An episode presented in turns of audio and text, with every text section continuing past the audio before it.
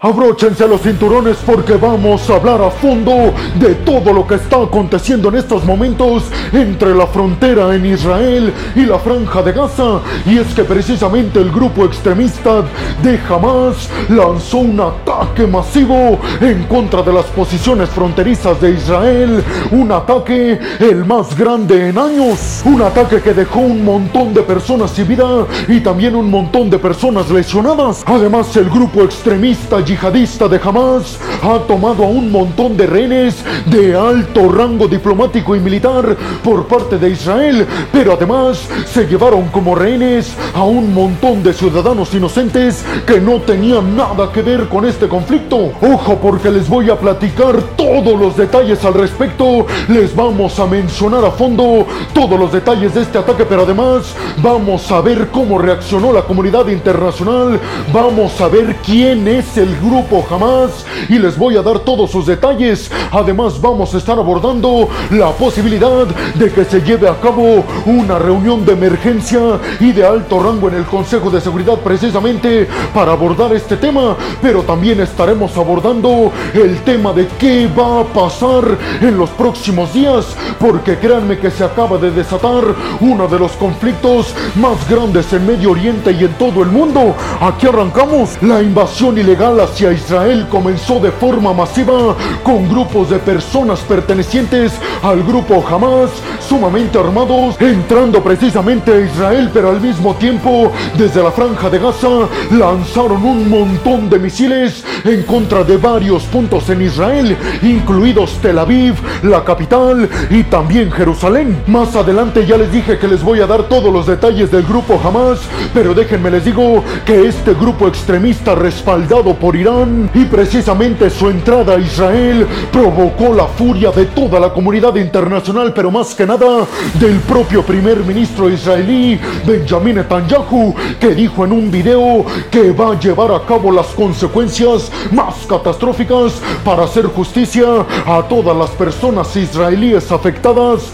por esta invasión ilegal por parte del grupo extremista de Hamas. Tan grave es la situación que Benjamin Netanyahu, el primer ministro de Israel, declaró que su país ya estaba en una guerra. Netanyahu entonces prometió una respuesta gigantesca y sin precedentes. La peligrosidad de todo esto es que recuerden que Israel es uno de los países que obtiene ojivas nucleares en sus interiores. Dicen que tiene 70 aproximadamente, pero debido a que Israel tiene bajo secreto masivo el número de sus ojivas nucleares, muchos piensan que no tiene 70, sino 400 y que es el país número 3 o 4 en la lista de los que tienen mayor arsenal nuclear. Por eso es tan peligroso este conflicto. Como respuesta a los misiles que lanzaron desde la franja de Gaza hacia varios puntos en Israel, obviamente las Fuerzas Armadas israelíes respondieron también con un montón de misiles que cayeron en la franja de Gaza. Y después de todo esto aseguraron medios de comunicación en la franja de Gaza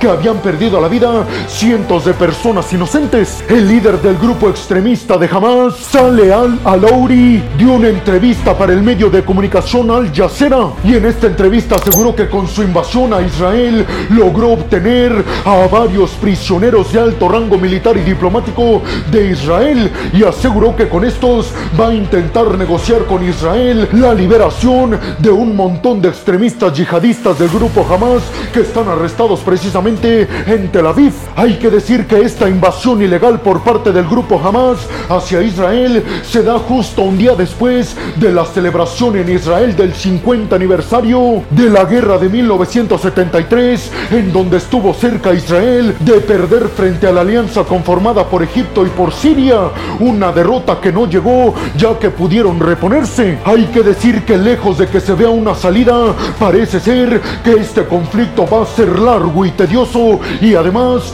bastante problemático para toda la comunidad internacional, sin mencionar, claro está, todas las víctimas inocentes. Pero hay que decir que a ciencia cierta no se sabe aún qué es lo que quiere el grupo Hamas con esta invasión a Israel. Pero mucho cuidado y mucho ojo con todo lo que les voy a mencionar a continuación, porque les voy a mencionar qué es exactamente el grupo extremista Hamas y por qué es catalogado y calificado por varios países alrededor del mundo como un grupo que promueve el terror en el mundo. Bienvenidos a un nuevo video de geopolítica en el cual, como ustedes ya saben, les voy a platicar lo más importante que ha acontecido a niveles diplomáticos y geopolíticos alrededor de todo el mundo. El grupo Hamas o Movimiento de Resistencia Islámica fue creado en 1987 durante el primer levantamiento del grupo palestino. Es un grupo respaldado por las autoridades de Irán, por lo tanto podríamos afirmar que es un grupo de religión chiita, que es la religión que representan en Irán y que se diferencia de los sunitas,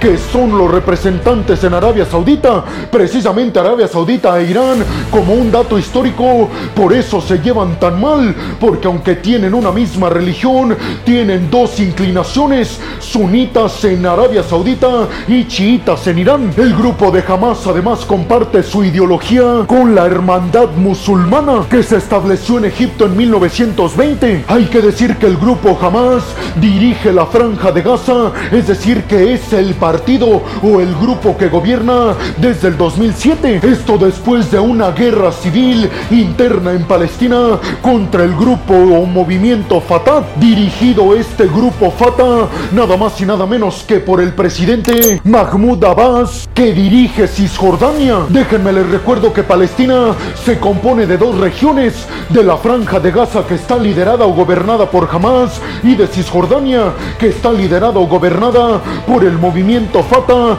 que encabeza precisamente el presidente Mahmoud Abbas. Y hay que decir que estas dos regiones que componen Palestina no se llevan para nada bien. Precisamente todos los enfrentamientos entre la franja de Gaza e Israel comenzaron a acrecentarse cuando llegó Hamas al poder en la franja de Gaza. Y les recuerdo que la franja de Gaza con Hamas en el poder se niega a reconocer como Estado y como país Israel. Y se niega también a reconocer el acuerdo de Oslo en 1990, un acuerdo entre Palestina e Israel. En su carta fundacional del grupo Hamas especifican que uno de sus principales objetivos es acabar con Israel. Precisamente por eso es catalogado como un grupo que promueve el terror alrededor del mundo, un grupo que debe terminarse de forma inmediata para hacer de este mundo un lugar más seguro. Sin embargo, a pesar de todas estas diferencias tan grandes, hay que decir que se ha llegado al acuerdo de alto al fuego en varias ocasiones,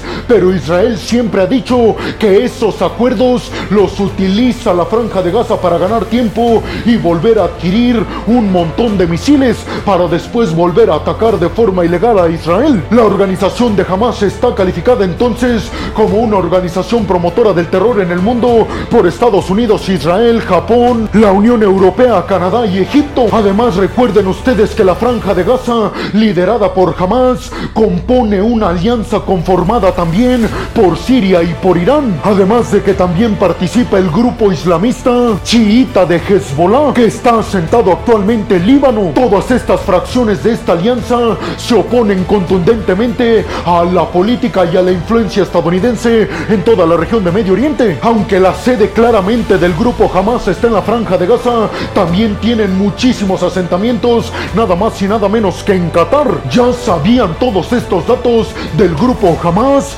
pero atentos porque a continuación les voy a detallar todos y cada uno de los eventos que desencadenaron este enfrentamiento desgarrador y catastrófico. Y es que cómo empezó todo, pues alrededor de las 6.30 de la mañana, hora de Israel, el grupo islamista extremista de Hamas desde Palestina disparó una gran cantidad de cohetes contra de varios puntos de Israel. Se habla de que lanzaron cerca de 5.000 cohetes y se dice que Israel ha respondido hasta estos momentos con 2.500. El lanzamiento masivo de todos estos misiles desde la franja de Gaza hacia Israel le dio tiempo y cobertura a los extremistas de entrar a través de la frontera hacia Israel y lo hicieron con paracaidistas a caballo y en camionetas y ya para las 7.40 de la mañana hora de Israel estaban ya invadiendo el territorio de Israel, que es frontera con la franja de Gaza. Para las 10 de la mañana hora de Israel, las autoridades israelíes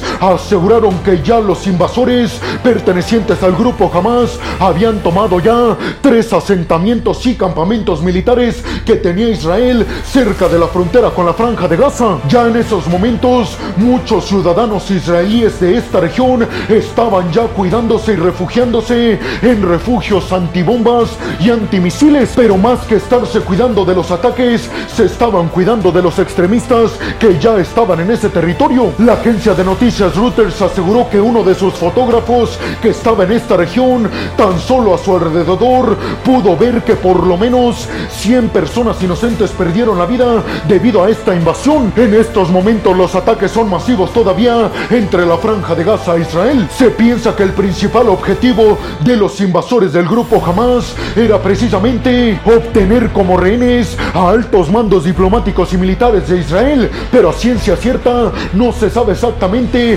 cuál es su objetivo con esta invasión a Israel. Y a continuación les voy a decir qué dice la comunidad internacional al respecto de toda esta crisis. Primero vámonos a lo que dijeron desde Estados Unidos y vámonos precisamente con las declaraciones que ofreció Joe Biden, el presidente de los Estados Unidos, y este aseguró que Estados Unidos, como el principal aliado de Israel, iba a darle todo lo necesario para que pudieran defenderse y además recalcó que Estados Unidos iba a buscar a apoyar de forma militar, humanitaria y económica a Israel en este conflicto y además dijo Joe Biden que llamó vía telefónica a Benjamin Netanyahu al primer ministro de Israel para recalcarle el apoyo estadounidense. Por su parte, Lloyd Austin, el secretario de la Defensa de los Estados Unidos, aseguró que el Departamento de los Estados Unidos está ya analizando la situación para mandarle todo el poderío necesario a Israel para que pueda defenderse de forma efectiva. La ONU, por su parte, y a través del enviado especial para la paz en Medio Oriente, aseguró que le pedía por favor a los invasores de Hamas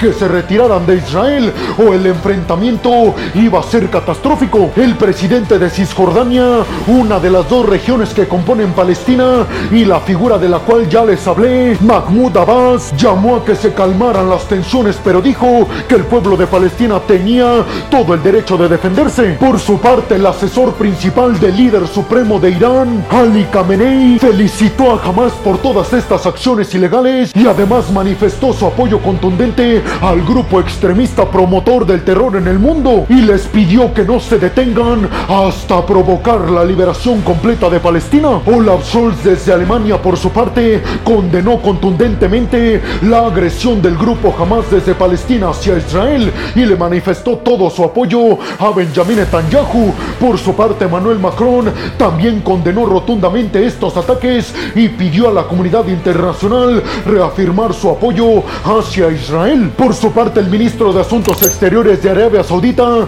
dijo que llamaba inmediatamente a que se calmaran todas estas tensiones y a que ambos bandos dejaran sus poderíos militares de lado y se sentaran a negociar. Egipto advirtió por su parte de consecuencias catastróficas si este enfrentamiento no terminaba, manifestando también su apoyo para Israel. Rishi Sunak, el primer ministro británico, lo mismo, al igual que Narendra Modi de la India, manifestando su apoyo a Israel y condenando estos ataques. Ursula von der Leyen, la presidenta de la Comisión Europea, también manifestó su apoyo a Israel y condenó las acciones de Hamas. Por su parte, el emir de Qatar aseguró que el culpable es Israel de que la situación haya llegado hasta este punto. Por su parte, el presidente ucraniano Volodymyr Zelensky también ofreció declaraciones comparando esta situación con lo que está viviendo el pueblo ucraniano con la invasión de Rusia. Aseguró Zelensky, queremos que todas estas atrocidades se detengan de forma inmediata. Por su parte, Vladimir Putin, el presidente ruso,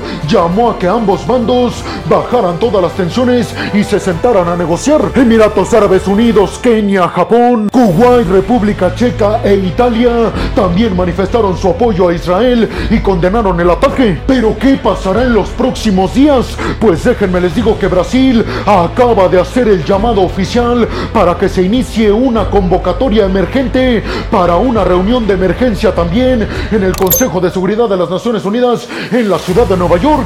Y parece ser que este día domingo se van a estar reuniendo precisamente en Nueva York para abordar esta crisis y ver qué consecuencias podría tener todo este enfrentamiento, pero desde Brasil, Lula da Silva aseguró que no se sabe exactamente en estos momentos las intenciones del grupo Hamas en Israel y por eso esta reunión de emergencia en el Consejo de Seguridad de la ONU es primordial. Pero ustedes hasta dónde creen que llegue todo esto? ¿Quién será el culpable? ¿Se meterán las potencias mundiales, China, Rusia y Estados Unidos, a este conflicto? En los días, estas preguntas, créanme, serán respondidas. Y bueno, hemos llegado al final del video del día de hoy. Les quiero agradecer muchísimo todo el apoyo que me dan. Sin ustedes, yo no podría hacer esto que es lo que más me apasiona en el mundo. Así que muchas, pero muchas gracias. Sin más por el momento, nos vemos en el siguiente video de Geopolítica. Hasta la próxima.